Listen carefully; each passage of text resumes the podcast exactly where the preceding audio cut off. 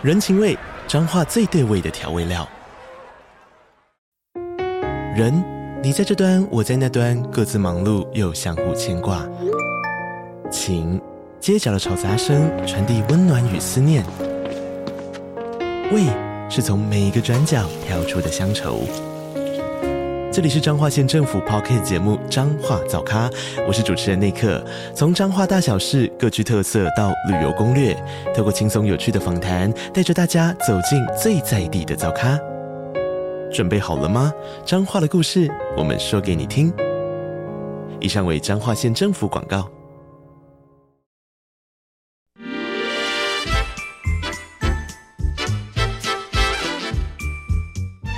有健康的身体，才有健康的生活。名医昂扣专业医师线上听诊，让你与健康零距离。Hello，各位听众朋友，早安！这里是 FM 九八点一九八新闻台。你现在所收听的节目是星期一到星期五早上十一点播出的《名医央叩》，我是主持人药理诗诗。今天的节目一样在九八新闻台的 YouTube 频道直播中，欢迎大家可以来到我们的直播现场。在聊天室已经有同学诶已经报到啦，贝吉塔早安！欢迎大家可以在聊天室跟我们这个打声招呼，或者是发表任何你的这个疑问，我们在稍晚的节目中呢都会来为大家回答的。最近这个冬天真的是到了，虽然这两天又回温哦，但是。大家可以注意到街上的所有火锅店啊，尤其是什么药膳排骨啊，什么蔬菜羊肉啊，麻姜母鸭啊，麻辣锅啊，都是人满为患。但是这样这样大吃大喝，冬令进补，虽然好像是一个传统，究竟对于我们的这个健康会不会有什么样的影响？而且有一些少部分的族群，尤其是之前节目中其实提过那个干癣的这种皮肤病的患者，他如果在冬天的时候肆意进补的话，有可能造成。免疫系统的混乱，有可能让他的这个病情呢得到一个比较不好的控制哦。所以来，我们在节目中今天邀请到的是国泰综合医院皮肤科的罗阳罗医师，欢迎罗医师。哎，主持人好，各位听众大家好，罗医师好。哎，你好。最近就诊的病人有比较多吗？对，最近比较多，这样子。真的，真的是因为冬令进补。诶、欸，有一些人当然是啊，那有一些人因为季节变换，那一些免疫的问题，不只是干癬，包括异位性皮肤炎也是会比较严重，所以他们比较会来就诊这样子。尤其是今年的冬天很奇怪，它不是说一直冷，对，它是忽冷又忽热，对。那对于皮肤病的患者来说，这样反而更不舒服了。对，因为温差大的话，那尤其是台北偏潮，不一定台北啊，台湾其实偏潮湿，其实有时候一些过敏源容易出来，所以很多人容易会烧抓、会干痒。那尤其天气冷，其实很多人是。习惯，例如说热水用热一点，我、嗯、觉得比较舒服。对，那就通常会加剧所谓的缺脂性皮肤炎状况，也会容易更容易干痒这样子。是是是，各种皮肤问题耶。对，有的时候是真的太干燥，他觉得冬天他就会干燥，觉得冷。嗯，那有的人是因为潮湿，他反而好像湿疹一样。对对，然后洗热水，这个大家都一样。对，我也是，都要用这个烧烫双程度的热水。对。对是啊，还有有些人会用什么电暖毯啊，或者是那个电暖器一直吹啊。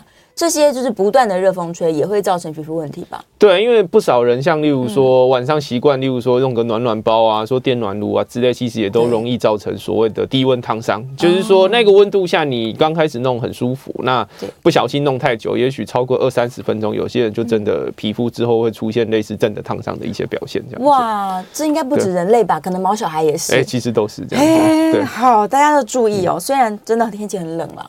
但是还是要注意这个使用这些暖气，对，如何安心的使用。像我前几天就是上礼拜那个非常冷的时候，我就全身贴满了暖暖包。对，我也很担心，对，会不会局部就一块烫伤这样？对，使用时间可能不能太长，这样。真的，真的，对，对，不要连续使用。是的，嗯。那回到我们今天的主题好了，就是关于干癣这件事情。大家都知道它跟免疫系统是有关联性的，对。可是像现在这样忽冷又忽热，然后大家可能饮食啊、生活有一点点改变了，干癬的患者他会更容易复发吗？对，因为第一个就是说，先不论生活的层次，嗯、其实在这种潮湿啊这样子的环境下，其实很多、嗯、呃干癬大部分就是本来冬天就容易会发作。对哦，那再来就是说，因为其实的确是这种环境下会让很多人的部分行为会提升。第一个就是很多人喜欢吃一些食补嘛，对对啊，就是补充身体。哦，那再来就是包括说一些。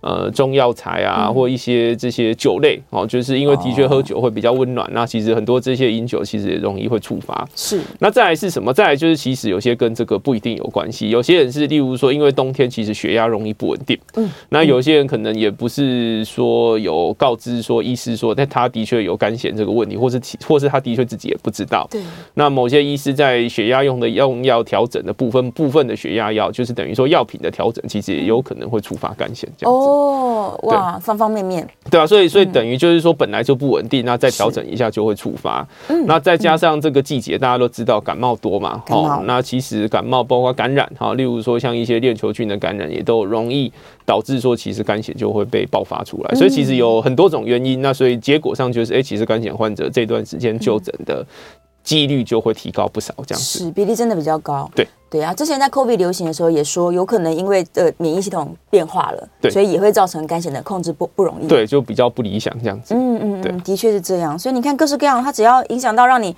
感觉到作息不正常啦，最近比较不健康啊，它都容易会诱发出来。是的，是。对，干癬它是一种体质吗？诶、欸，说体质是没有错啦。为什么？嗯、因为其实它本来就是一个免疫疾病。对。那免疫疾病当然它有很多因子会干扰。第一个当然就是说，像有些人是带有特定的基因哦，这是可以确定。不管说是寻常性的干癬，或是所谓脓泡性的干癬，现在都是部分的人是带有特定基因，它比较容易触发。是。那所以这个当然就算体质的一部分。那很多人的话，其实他就会有不同的一些想法，就会很多患者就会告诉我们说，他是一次的外伤，一次的比较严重的车祸之后，也。许某种状态下，它影响它的免疫状况就被触发出来。嗯，对啊。那当然，最近比较常见，当然就是很多人说，哎，也许是感染之后啊，特定的感染，病毒感染啊，或者是说疫苗，或者是说一些相关的事件之后，那他以前本来以为是湿疹的状况，哎，好像都就跑出一些干癬出来。所以，也许以前本来就是干癬，只是他不知道而已。哦，所以其实有很多原因会触发出来。嗯嗯嗯，交叉的，他反而不是因为说我被感染了什么东西，就是例如有人觉得可能是我衣服没有洗干净啊，或是我居家环境不够好啊，倒倒不是因为对，因为跟这个没有关系。因为干癣，当然名字上大家听到癣就觉得说，哎，好像跟霉菌是很像。对，哎，只是所以。觉得说名字像就像是感染类跑出来，但其实跟传染力是真的没有任何关系，所以一定不是，例如说衣服洗不干净啊，床单啊，像很多人就是说，哎，我一定是上次出去玩旅馆不干净，对，这样其实跟那个可能没有关系，无关，而且干癣也不会传染给旁边的人，对，不会，它是自己内部的问题，对，嗯，免疫系统的混乱，是的，但是就像刚刚医生说的，它很容易跟可能湿疹或者是什么脂漏性皮肤炎把它混淆在一起。所以初期的表现很像吗？对，因为初期当然也许像如果说局部一两块的，有时候不容易辨认，然后那我们要怎么样去做一些区别？就是说干癣它的特色是什么？它特色几乎都是一块一块的，一块一块一块，它边界很清楚的。嗯，然后再来是什么？就是说会。就是在这个干癬每一块斑块上面会有银白色的脱屑，银色。嗯，那如果说像有些患者就觉得哎、欸、很痒啊，会烧焦，会发现这些银白色的脱屑会越抠抓越厚，对，这就是干癬它的特色。哦，那再来就是干癬几乎啦，哈，那如都会有一些特定的位置，好像包括什么，就是一些摩擦多的地方，像哪里？好像例如说手肘的后面，很多人的背部，哦，那例如说膝盖，哦，所以从很多都从这些触发，那再来包括说头皮。头皮也是一个干癣好发的地方。是，那再来就是说，干癣跟其他的那些皮肤炎差别最大是在哪里？就是说，干癣会影响到指甲，会影响到关节。嗯。所以很多人其实他会把它当做不同的事情，好，所以例如说就是说，哎，我关节常常痛，那可能也许他就自己吃个止痛啊、消炎药，他可能没有联想到是有关联性的。嗯，那最常被大家混淆就是脂漏性皮肤炎，哦，因为脂漏性皮肤炎其实它因为是跟呃头皮上或是皮脂腺上一种叫皮屑芽孢菌的东西有关系，所以的确它也会影响到头皮，所以就有时候比较容易混淆。嗯，那差别就在于说脂漏性皮肤炎的话，就像刚刚讲，它是以皮脂腺旺盛的地方为主，是，所以除了头皮之外，包括哪里？包括脸的 T 字部位，嗯，到胸口哦。所以像刚刚讲的啊，手肘后啊，什么膝盖啊，这种影响到关节脂漏性皮肤炎就不会了哦。所以也许头皮是不好辨认，但其他位置应该就会有一它不同的表现这样子。嗯，是是，但它的症状从轻微到严重应该蛮不一样的。有的人也许一直都在头皮里，对，嗯。他就不会发现。对，很多人有那种从头到尾都是局部型的，哦，就是一两块，就是发现的边缘这样子，哦，那就是这种型的干癣，虽然它不一定面积很大，但有些人也会很困扰，哈，因为毕竟它会有一些外观上的考量，这样子。嗯嗯嗯嗯，就如果在露出来的地方的话，就会特别的介意。是的，对，但也有可能他都在看不到，然后又小块，他就一直都没有发现。对，有些人就觉得还好，哈，就是反正如果说臀部啊或背看不见，就还还可以接受，这样还可以就跟他相处了。对。对，但是如果假如放放置不管，它有没有可能是越来越严重？最严重会变成什么状态？对，因为其实肝癣的话，像有些人，大部分啊，有些人就觉得，哎，那跟湿疹，当然外观上有一些它的不一样，但很多人都觉得，哎，擦擦药好像也可以控制。对啊。那但是就像刚刚跟主持人讨论的嘛，其实很多人是会被各种原因触发出来。那如果说平常控制就不好，真的触发出来，很多人会出现类似所谓红皮性的肝癣，就几乎体表面积百分之七十五到九十以上全部都有影响。这么大面积，那大面积。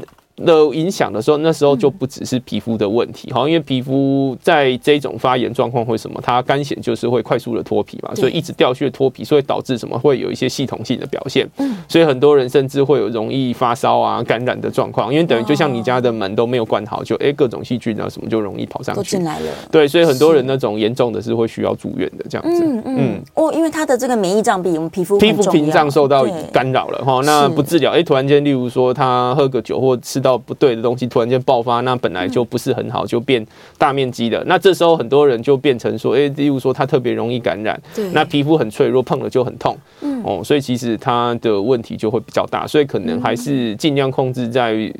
能接受的范围会比较好，这样就是小面积的会比较好。嗯，可以透过我的生活习惯改变，然后让它控制在非常小，甚至不发作都有机会。对，有有机会达到这样子哈，因为现在毕竟有一些新的药物，应该效能上会好一点。这样子、嗯、是，但是最严重、最严重，刚刚说它会攻击到我们的关节跟指甲。对，所以有可能会很像是这种关节炎的表现吗？对，因为其实像它很多特定出现关节的地方，包括什么？包括一些我们的远端的关节，远端好，就是包括肢端的手脚啊。那有些人会误认为是别的事情，好像有些人其实你没有问患者，患者就不会跟你讲，因为患者觉得，哎，这是皮肤跟他没有关系。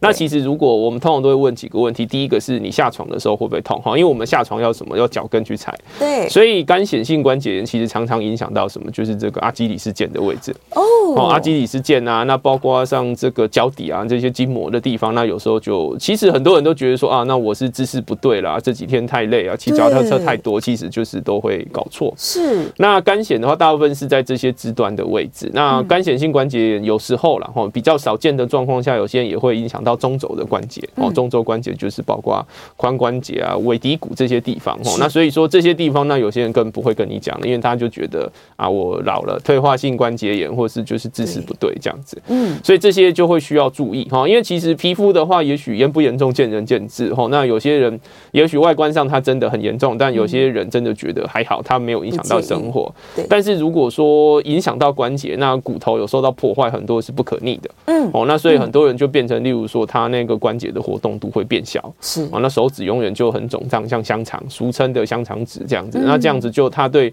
生活就有一些问题。好像有些人就是。是他进我们整间，在我们要帮他开门。哎、欸，他不是说他不愿意，因为他的手太肿胀，开不了门，不开了。对啊，所以就是影响到那样子就比较不好，所以还是要适当的治疗。嗯，就是干显性的关节炎了。对对，但大家都以为是骨科的范范畴，它其实是交互的。对，它是交互的哦，因为其实有百分之根据不同的研究，有百分之十到六十的人有。嗯、那所以其实很多人是干癬多年之后，渐渐跑出干显性关节炎。是是是，也有人反过来，对不对？对，也有人是先关节炎，对、啊，然后有时候就被当一般的退化性关节炎，吃一些消炎药就停在那里，也没有治疗，这样子。是，反而是没有办法真的找到原因了。对。对呀、啊，会不会有一些人他可能有其他问题，例如他是干燥症啊，或者是像红斑性狼疮啊，都是一些自体免疫的。对，像这样的患者有没有机会他也比较容易被诱发干癬啊？对，因为其实等于就是说这些免疫性的疾病，他们都有所谓的共病，那他们几率上都会提高。哈，那例如说像主持人刚刚讲的没错，那就是包括像有些人，例如说他就哎干癬加上，例如说圆形突哦，那干癬加上白斑之类的，就等于说他们的这些自体免疫疾病像是一个交集，就是。就是会提高那个几率。是，那所以等于就是说，有时候有些人当然会有分几个状况，有些人就会觉得有点沮丧，然后所以有些人其实他是也许知道他不治疗，对。那有些人就是说，其实他真的是不知道，哈，他就把它当做两件不同的事情。是，对。所以，但是的确就盛行率来说的话，干癬跟这其他的自体免疫疾病共病的几率的确是会提高，是比较高的。所以，如果假如说有你发生过圆秃，那你可能也要提高警觉。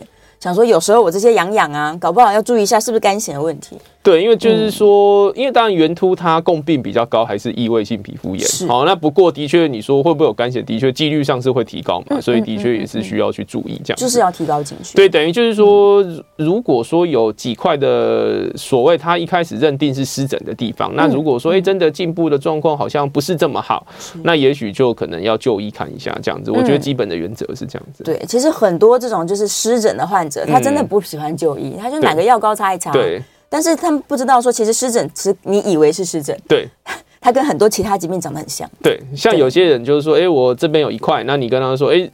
你是不是包括像我们刚刚讲啊，臀部啊、背啊、膝盖后面有？他说：“哎、欸，你怎么知道？”嗯，哎、欸，对啊，所以其实就是他很多地方，他只是因为那边没有露出来，他没有要治疗。哦，那他只是暴露出来的地方稍微问一下，然后就意外发现说：“哎、欸，原来是其实是有干癬这样子。嗯”嗯嗯嗯，然后他终于就诊的时候才被厘清。对，厘清。对啊，是这样。所以大家不行啊，还是有一点小毛病，我们就大惊小怪吧。对，尤其皮肤科，我真的觉得大惊小怪是必要的，因为你真的自己看不出来。对啊，嗯、我就觉得，因为免疫的疾病有时候不太容易去描述。嗯、像我们刚描述，哎、欸，很多人听了，下次就说，哎、欸，你说那个边界清楚啊，什么什么，哎、欸，他们就说这个就是肝癣。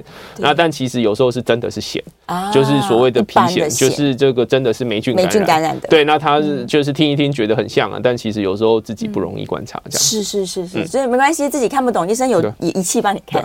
对对对，更清楚。刚刚我们还没有进入到治疗，因为现在说有很多新的方法可以来治疗了。那一般对于干癬来说，大家可能觉得我就擦擦药膏，那还有什么进阶的治疗吗？对，因为进阶治疗包括几项哈，那像例如说。比较理想的状态下，可以有考虑几种的口服的一些免疫抑制剂。嗯，那免疫抑制剂的话，其实当然其实也不是很新的东西。那但是优点就是说，很多人其实不知道哈，因为其实有些人吃一点点口服药就可以控制的不错。哦，那这些免疫抑制剂当然效能上是不错，但是缺点就是说，的确有些是会有副作用哈，所以有些人会怕吃这些要影响到血球啊、肝肾功能状况，当然是有可能。没错。那所以如果说不适合的人，当然其实也可以考虑什么，就是所谓。接受载波紫外光照的治疗，紫外光啊，对，好，那很多人听到这边就想说，哎，紫外光，那我在外面晒太阳就好了，哈，那其实那是不一样的东西，哈，因为等于医院的紫外光是特定波段的紫外光，是，那借由那个特定波段紫外光，它能抑制发炎的细胞激素，让肝炎发作不起来，嗯，对。那像刚刚跟主持人提到新的东西是什么？新的药物东西是所谓的生物制剂。生物制剂，对啊，那生物制剂等于就是一种针剂型的药剂去注射，吼，那借由真的有这种针剂型的药剂去注射之后，它能有效就针对专门肝炎的这个发炎的细胞激素，所以它就。不会有上述说的传统的那一种免疫调节剂，它可能会影响到血球跟肝肾功能的问题。嗯，所以安全性是提高很多这样子。是。那但是当然缺点就是因为它价格昂贵，所以说就健保给付上是会有一些限制。哦，所以也不是说大家想要用就能马上用这样子。哦，它有一些条件的。对。就是你可能要前面都已经治疗完了，对，就是效能上不好哦，治疗效果不好，包括说像刚刚提过的，例如说，哎，健保会要求紫外光照治疗至少要三个月。哦。那刚刚讲的三种的口服药至少要吃两种哦，那也要各吃三个月。那如果说效果上还是不好，那体表面积大于百分之十的人，那大概才比较有机会就使用生物制剂这样。原来是这样，所以这个针虽然很厉害，它精准打击，对，但是我也不能想用就用。对对对，就是也是有一些限制啊。等于健保的用意可能是说，因为的确很多人靠擦的，或者说甚至有些人吃一点刚刚讲的传统的药物，或是甚至照一点光，那病照就好了，那其实就不需要使用到这个药剂，就可以把这昂贵的药剂留给更需要的人，这样子。嗯，是是是是，没错，是医疗资源分配的问题。对对啊，但是他就是害怕副作用嘛，他想说免疫制剂就会造成我一些这肝肾不好啊。对对，他就想要跳过这个步骤，那怎么办？自费。诶、欸，自费当然也许是一个选项，只是就是价格上实际上是蛮高昂的，真的这样子。好、嗯，对啊。那不过通常啦，像很多人虽然说担心口服药物的副作用，但其实有些人是说，哎、欸，这些药物会不会有那些副作用？实质上当然是会，但是重点是，如果你是在医院就诊，搭配适当的抽血追踪，像我们都会开抽血单给你去追踪。如果说你好好配合的话，其实真的有出现刚刚讲那些真的影响到血球比较严重啊，肝肾功能严重影响，其实比率上也不是说很高。嗯，不是每个人都会，不是每个人都会，就是说你能适当的搭配的话，哦，那像有些人说，哎，我拿了药我不抽血，那当然就风险上会比较高，这样子。对对，一旦你要使用，你就要监测。对对，监测健康健康状况。对，那那个照光治疗，我们详细让大家知道一下。他是说我照一次，一个月照一次吗？还是我每每天要去医院呢？诶、欸，紫外光照治疗它的标准的话是至少一周照两次，两次照两次。哦、嗯，那所以其实比较理想状况就是照两到三次。哦，那照两到三次，那维持三个月这样子。嗯嗯嗯，那要一直常常跟医生见面了。对对，因为其实紫外光照的优点是什么？就是说，因为它也不会痛，也不会有什么样的问题，但它等于就是说，你等。有点像缓慢的调整，然后那我们都会跟患者这样讲，就是说，也许口服药你不见得适合吃，那就借由这紫外光慢慢的调整，照光这样。对，因为等于说剂量一下子加太高，就紫外光照它也有一个剂量哈，我们会慢慢把它加上去。那剂量一下加太高，就也容易出现说类似像呃，真的像这个伤烫伤哦，真的像晒伤这样子。是是，所以也不是说很好，所以一定要慢慢加。那慢慢加加到一个程度后，其实很多患者也控制的不错哦。就是靠过靠照光。对对对，我们有些比较长者的患者，他们真的是不是这么喜欢吃药，或是不太适合的。有些人光靠照光，就是哎、欸，秋冬的时候他知道他肝鈷不稳定，他就这段时间稳定照光。哎、欸，其实好像也就还好，夏天就也不一定要接受什么治疗，就擦擦药，就控制的很不错。对啊，所以我想也没有说一定是要使用到比较高昂，或是一定要吃口服药不可。是是是，那大家就是可以试试看，我们综合一些治疗法，也许就控制的蛮好的。对，是的，也不用太心急啦。对对，因为毕竟它是一个体质嘛。我急着现在把它治得好像看起来好了，它还是有机会复发的吧？对，因为还是很多人当然是可以借由药剂达到缓解哦，就是说，哎，几乎没有什么病灶，但是也有可能有些。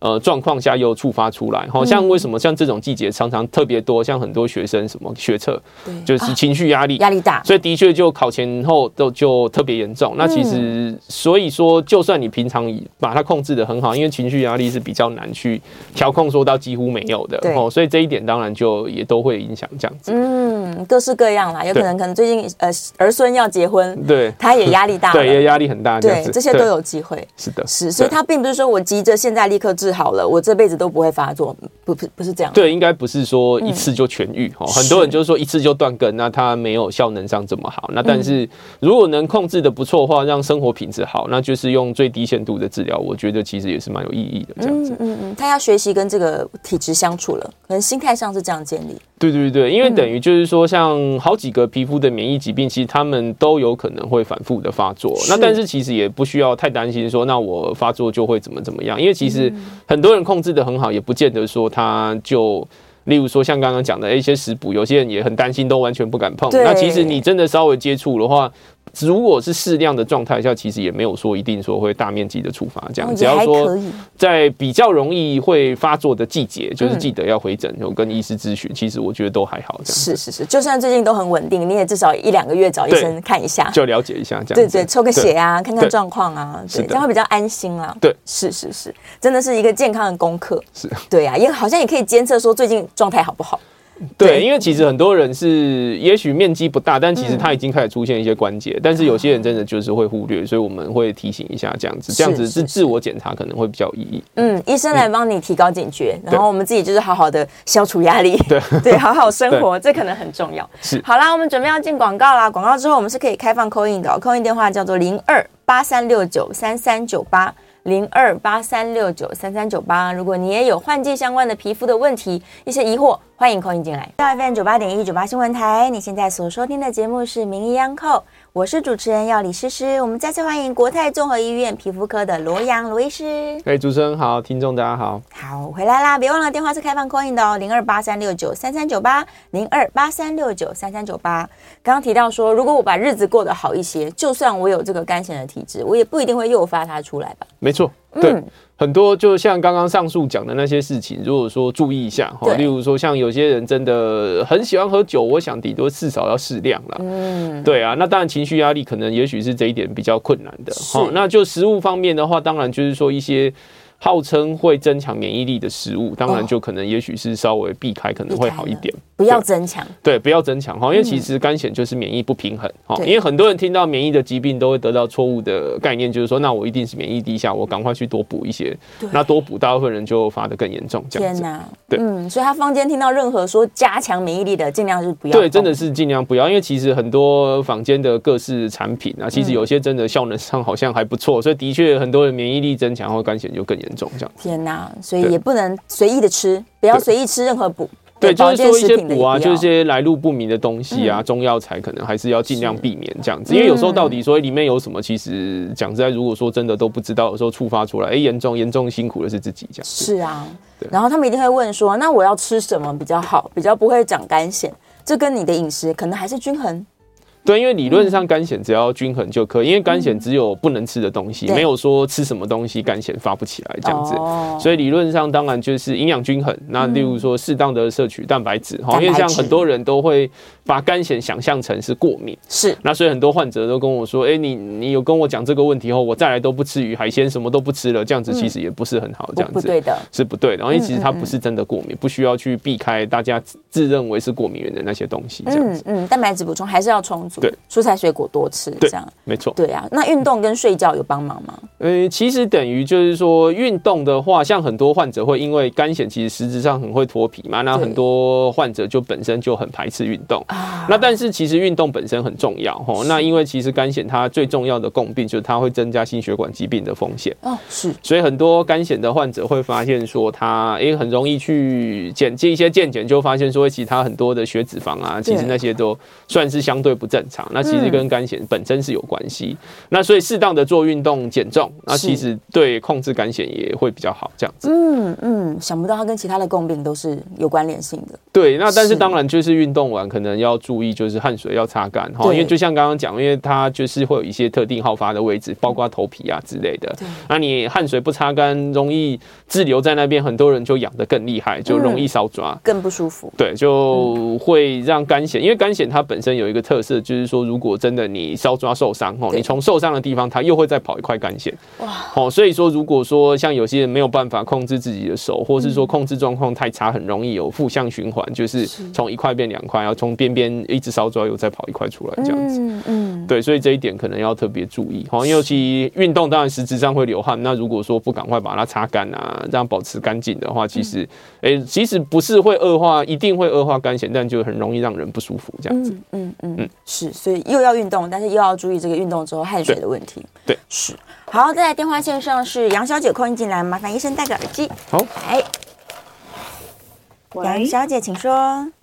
你好，那个我想要，嗯，我想要请教的是小朋友的干癬。嗯、是，对，他是呃，小朋友是六岁，然后他的头皮干癣蛮严重的。对。对，然后还有身体，因为我自己本身也是，可是相对起来是会觉得说，哎，为什么其实我自己好像就是身体的几个地方就是那样，也没有再增生很多。可是像他的话，就是头皮，我就是几乎每天都要帮他擦药，然后身体也是可能一次感冒之后就会长很多很多，几乎是每天每天都要帮他擦药，就会觉得说啊，小朋友的怎么那么难控制，而且。他的那个药，然后可能头油油的，去学校也很不好看。是，然后就其实维护起来会蛮辛苦的。就是想问说，小朋友的那个头皮干癣或者是身体有没有什么嗯特别的？因为去医院，医院好像其实也说小朋友的干癣是比较少见的。嗯，对，因为干癣本来它就是两个年龄层，那大部分的人会注意到，其实很多是。他是年纪比较长者的哦，所以其实五六十岁是一个他好发的时间。那另外一个话，其实就是大概十几二十岁是算肝险的另外一个区间。那当然小朋友是相对少是没有错，但其实很多人是小朋友有，但他不知道，渐渐之后出来，哎，到年轻的成人之后才哎才发现确诊是肝险。其实也是有部分的人是小时候就有。那我是觉得说，像你的女儿听起来就是说面积上已经有比较严重，而且她局部的药膏显然。然效应上不是说特别好，因为的确擦药膏这些含有维他命 D 衍生物的，吼，就是所谓的干癬专用，其实几乎都很油腻。那使用的这个接受度，讲实在不见得是特别高。那我是觉得，因为其实干癬如果说小时候就好发，那有时候。它的确会相对比较辛苦，因为它会被很多因子干扰，哈，尤其上学啊，尤其感染啊，或是一些群聚，就是很容易免疫状况不好就发作。所以我是自己是觉得说，也许你可以去看几个大医院，那也许可以考虑说口服的用药，哈，因为刚刚讲那几个。传统的免疫调节计划都是健保用药，其实吃一点点的话，其实有些小朋友控制的就不错，这样子。嗯，是，所以他可以考虑口服。那照光是适用于儿童的吗？诶、欸，一定是适用。那但是像。我刚刚没有提是，因为其实照光就是要频繁的去哦，那所以当然小朋友的上学要作息能不能配合到是一个问题。哦，也是。对，那如果说可以配合到，其实照光理论上是不错。那但是主要问题是头皮的，因为这个呃杨小姐的小朋友是头皮型的，那其实头皮的有时候照光效应不是这么好，是因为有头发会遮住，对，所以会发现紫外光穿透效果略差。不然的话，其实理论上照光是不错哈，就不用吃药这样子。对，是是是。对，但我是觉得如果说初期不稳定，是可以考虑吃，呃，就例如说寻求医师的建议，可以吃部分的药加部分的照光，其实也是不错。这样子，嗯嗯，把它复合式式的治疗。对对对对对，就是一段时间。那如果控制的低，那当然照光就休息，可能是不是吃药加擦药这样子？对呀。照呃照光这这种治疗方式啊，一般在诊所是比较没有的，是吗？嗯，台湾有的诊所比较少哈，因为其实照光的机器蛮大的，只要吃掉比较大的空间，所以很多诊所可能就比较没有余力去购置照光的机器这样子。不然理论上当然照光其实算蛮方便的，因为就小朋友就站进去啊就照光，那其实照光他也不太会痛什么，接受度就还好哦。因为不然你让让他一直抽血，小朋友也接受度也是比较低这样。没错，小朋友就不开心。对对对啊，照光。一次要照多久啊？诶、欸，它是算时间的，就是剂量会渐渐加上去，嗯、所以初期的话，顶多是几十秒到一两分钟，很快。对，是很快，但是缺点也是因为要逐渐慢慢加，所以前面头皮的部分铁定进步是比较慢哦。因为其实，在头皮里面，有时候紫外光要穿透不是这么容易，不容易，所以会发现身体都治疗好了，哎、欸，怎么头皮还在？还是有可能这样子。嗯，原来如此。嗯，对，的确是方便，只是可能要去大医院了。对对呀、啊，找一下。嗯嗯嗯，希望也回答到杨小姐的问题。在线上刚好燕良也在问那个流汗的事情。就是夏天流汗，我们就会去洗澡嘛。但是冬天有时候你流一点点，没有注意到，对对，然后呢又去运动了，所以有可能它就会包覆在你的衣服跟身体中间。那会不会因为这样，反而冬天更容易因为汗水刺激造成皮肤的问题？对，因为其实等于就是说，像刚刚我们有稍微提到嘛，那不见得是指干癬，那其实等于就是说，因为冬天我们皮脂腺本来分泌就比较少，对，所以等于说，呃，血管又因为热胀冷缩的关系，其实油出的也会少。那所以说，其实理论上一点点的汗水在不会有太大的问题，但是问题是，就例如说本来就容易有干痒的患者，好像包括说一些免疫比较不全的长者啊，然后一些糖尿的患者、洗肾的，哎，其实这些的话，其实一点点。的话，有时候也算是一个刺激物，嗯，那它就很容易会触发它真的全身大面积的干痒这样子，对啊，不然的话，干癣其实你说有流一点点汗，理论上应该是还好这样子，对，但是就是看位置啊，哈，因为其实干癣也有些人比较辛苦，是他在皱褶处，那皱褶处，例如说包括腋下啊，就是骨沟啊，就是这些鼠蹊部这些位置，所以一点点汗水滞留的话，它很会增加痒感，但是因为搔抓它又不方便嘛，所以其实生活不方便的点在这里。嗯，是我们来问一下。关于清洁跟保养，好了，假如他真的已经就是有一些皮肤的状况了，对，那他在清洁上面来说，他能够去用一般房间的清洁用品吗？对，因为其实一定是可以用，但是重点是理论上要使用可能是中性或是弱酸性的。弱酸性。对，因为很多人都会把它当做说，哎，我一直掉皮。那很多人就像刚刚提的，就是说他会有几个错误观念。第一个就是很多人觉得说我一定是清洁不干净，所以癬嘛，就是一定是不干净。那很多人就会去买所谓去角质力强的，啊，那这样其实就不是说很好，因为皮肤的屏障已经因为这个免疫的疾病，它的代谢速度变快哦，那就是。等于正常，我们二十八天会掉皮一次。那其实他这些干癣患者，其实他可能缩短到十几天就一直掉。那你额外再使用去角质，那就让你的屏障受损更严重，更容易脱水，更容易干痒。是，对。那再来就是说碱性的，像很多人可能会说，我家人给我很贵的手工皂啊之类的一些产品，但是这些经过皂化过程的肥皂，或者是说特别的香皂之类的话，其实擦久了对这种大面积干癣人其实也都是一个刺激，所以可能要。要尽量避免这样。肥皂反而不要，所以他要去挑中性的洗剂，然后弱酸性的。对。然后温和清洁，对，就温和清洁就可以，不要过度。好、嗯、像很多人就是会像刚刚提到，哎，例如说像杨小姐的小朋友，嗯、很多人就会想说，哎，那有皮屑我就去把它去掉。去那你你去过多的话，其实真的很多人都会感觉到，明明现在没有人在摸它，他就觉得他皮肤会刺痛，都是就是这么严重这样，因为等于已经受损过度，这样子要注意。是，是，是，嗯，反而一些什么他们会去买那种磨砂的手套啊。然后或者是一些就是小道具，帮忙把阴屑给弄掉嘛，这些都是不要的。对，都不要。不应该。对，因为像有些人就是，例如说手很严重，嗯、那他就是去找专门的一些护理的人，嗯、而且都把它弄得干干净净，他觉得很好，很漂亮。但是重点是他这只会让他加速他的代谢，他他很快又再出来，就是说他病程反而是走向一个负向的一个状况。是是是，就先不要管他，让他很温和的就好了。对，就是治疗的话才会有意义。然后，那你是额外去做不该做，例如说把皮撕掉啊，有些人就皮绽流血，但其实。这样也不会好，这样是不好的。对，那它清洁完毕之后，它可以去擦一些保养品嘛？就是这些保湿乳液是可擦的吗？保湿乳液是可擦，这样子哈。嗯、那而且如果说在容易好发的位置，像例如说像刚刚讲，包括膝盖啊、手肘、背这些，那最好状态就是刚洗完澡，皮肤维湿的时候去涂抹。嗯，那可以增加它的吸收，那可以辅助。像因为你皮肤屏障现在等于受损嘛，像你的门变薄，那我们就加一个东西，让水分不容易跑出去，那可能也许恢复的更快一点，这样子。是，但是当然也是要选，例如说尽量不含香。精比较自然的，好像像有些人就是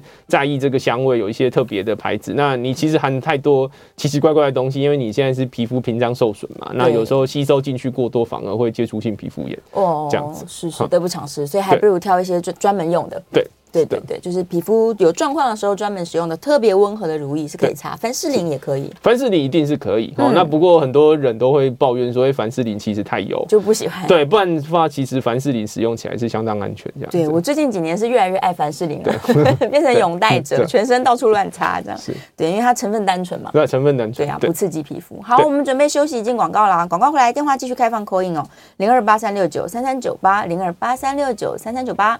欢迎大家口音进来，来到 FM 九八点一九八新闻台。你现在所收听的节目是《名医央叩》，我是主持人要李诗诗。我们再次欢迎国泰综合医院皮肤科的罗阳罗医师。嗨，主持人好，听众大家好，谢谢罗医师。我们回来了，电话线上有两位听众朋友在等待。我们叶小姐，叶小姐请说。哎，请问一下，因为我儿子是额头靠近发际那边，嗯，是是有这样的现象。对，如果去照光的话，请问是呃。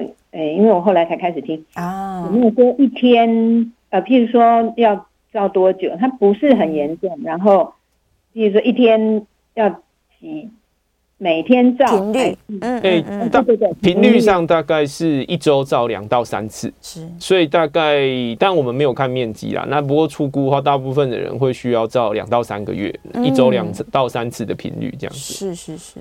就是要很频繁的去，对对对对，因为就像刚刚前面有讲，其实头皮处的有时候紫外光比较不容易穿透，嗯、所以效能上会差一点点，所以的确是要照到一定的时间，绝对是两三个月左右这样子。哎、嗯，照光有没有什么限制啊？例如他可能觉得我的治疗效果不错，但是还没有达到理想，我可以延长，例如半年都在照。对，照光可以延长啊，因为紫外光照治疗医院的这种都是特定波段，它不会增加皮肤癌的风险哦，所以其实要照光是延长都 OK 这样子。嗯，它只要有时间。对。对只要有时间，然后就是我们会看状况。对，哦，对，那再来就是说，照光是不可以连续两天照。哦，刚刚说一周两到三次嘛，那连续照，如果说短于二十四小时照，其实真的会容易像晒伤，会痛，会痛。对对对，不然扣掉这样子的话，其实大致上还蛮安全的。嗯，两三天照一次，它是可以一直照下去。可以一直照下去，但是当然就是看状况了哈。那如果说控制的不错，有些人状况很好，也许就搭配擦一点药就好，也没有说一定要一直照下去。对对，因为很辛苦，对对对，要跑医院比较麻烦。对，没错，就虽然这个治疗非常方便，对，但是它就是频率要高一点。对，也有它一定的限制性啊，就是次数太少，像有些人，例如说两到三周照一次，那真的效果上就不好，这样子就不会看到那么明显。对对对，的疗效。那它也是健保给付的一个，对，它是健保给付的。太好了，太好了，是。好，再来电话线上是零。林先生，你先请说。哎，罗医师您好。哎，你好。哎，燕良早。请教一下哦，就是说，这个我们最近因为这个冬天呐，各地都很寒冷，所以大家都衣服穿的比较多，包的紧紧的。可是我开始发现，就是说，呃，相较于夏天哈，你包的紧紧的时候，像我们的四肢啊，有一些靠近肩膀啊、胳膊的这些部分，都会出现那个一颗一颗的那个红点点很很痒的一个东西。然后如果说你给他换比较短或比较舒服夏天式的服装，反而他就比较舒服哎。嗯，那请教一下，这个穿太厚会不会有穿太厚的相关的这些皮肤的这个瘙痒问题？那我们真的要穿那么厚啊？因为你要出去啊。对。那我们该怎么办？那第二个问题是说，我们冬天的时候运动流汗哦，因为我们流汗的话还是会有带一点油脂出来哦。对。那你不洗掉它，感觉你就觉得很不舒服。但是你如果过度使用那些清洁的这些洗剂，比如这样肥皂、沐浴乳，洗过头，你就会觉得哎，好像冬天好像又有特别痒一点干。嗯。那我们是不是用清水稍微冲它一下就好了呢？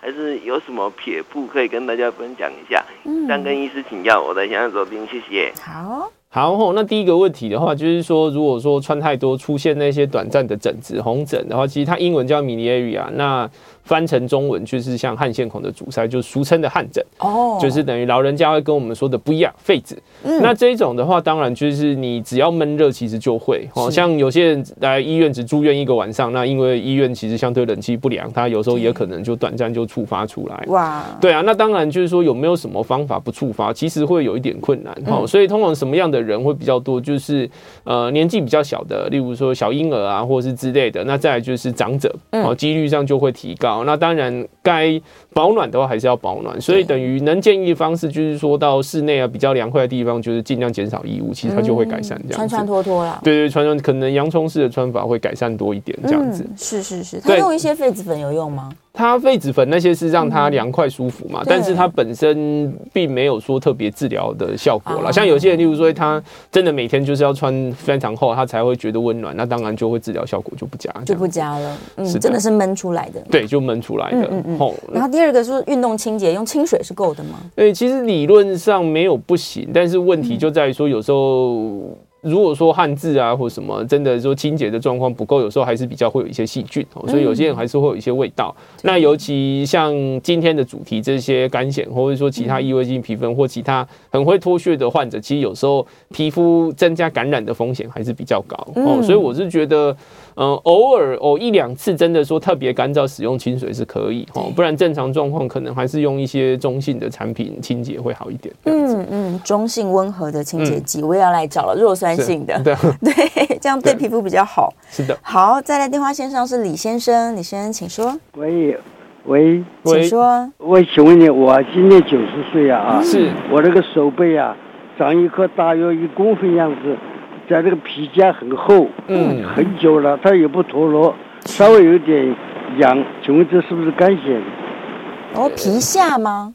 它它听起来是从皮下肿起来的。哦，对，所以如果说只有一块的不痒，也没有什么症状，其实有时候是干癣的几率不是很高啦。哦，对啊，那不过如果说哎、欸、就很久了，那当然看状况。如果说有越来越大，那甚至说有一些出血啊，容易会有伤口的话，可能还是要就诊一下哈。因为其实听起来是手嘛，那有时候我们这种阳光阳光曝晒多的地方，其实还是容易会导致细胞会变质，要稍微注意。哦，对啊，因为其实干癬的话，虽然大部分的人是不会痒，没错，但从头到尾就只有一块都没什么症状，是比较少见，听起来是不太像这样子。嗯嗯嗯。如果是在皮肤底下有看起来疑似什么肿块的东西，他是不是应该要去做一些？对，可能也许还是要来医院做一些切片或是切除检查，哦，确定不会有什么问题。因为干癬基本上它就是一个长在皮肤上的东西，它是外侧的，外侧，对你一定是看得见的。对。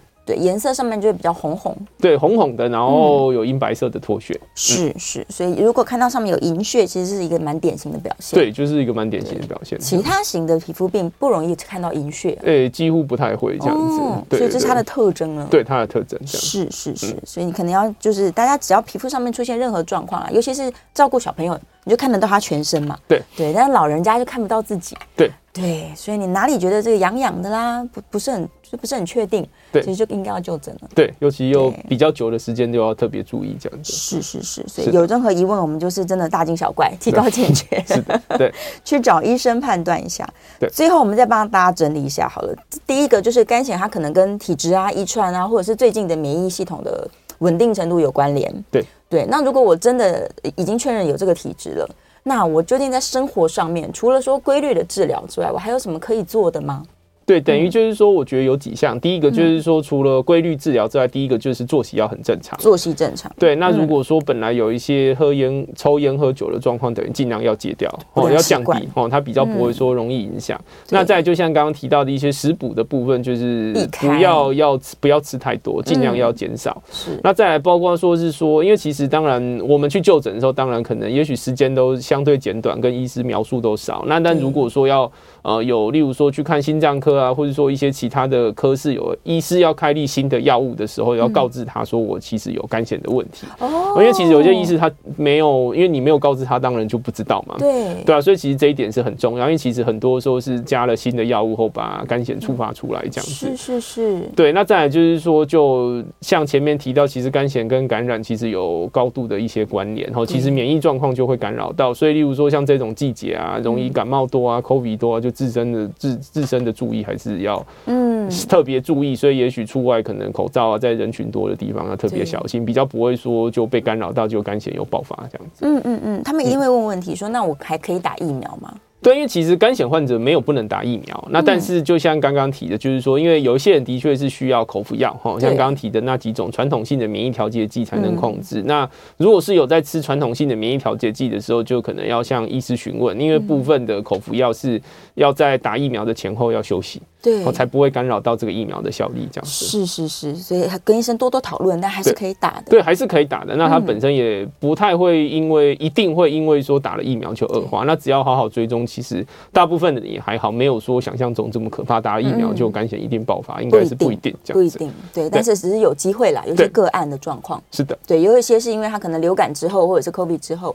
它就比较容易发作。对，因为很多人是那个感染的事件哦，所以也不是说就是打疫苗的本身这样，那是不太一样。那有些人当然就因为离疫情这也超过两三年了嘛，所以很多人把一堆事情混在一起，就会莫名的恐惧。其实理论上应该是还好这样。不用不用，对，我们就是跟他相处吧。对对啊，越了解一个疾病，你的恐惧感就会越下降。是的，对，而且现在的治疗有这么多方法。对对啊，我们还有新的生物制剂，打个针，对，它是可以。把它治疗到看几乎看不出来的程度吗？对，新的这一两种，对啊，几乎就是达到体表面积几可以到百分之百不见这样子，几乎是都可以啊。太好了，是，所以有需要的人一定是可以用的，是派得上用场的。是的，是啊，我们谢谢罗医师，我们下次节目见了。好，谢谢主持人，拜拜。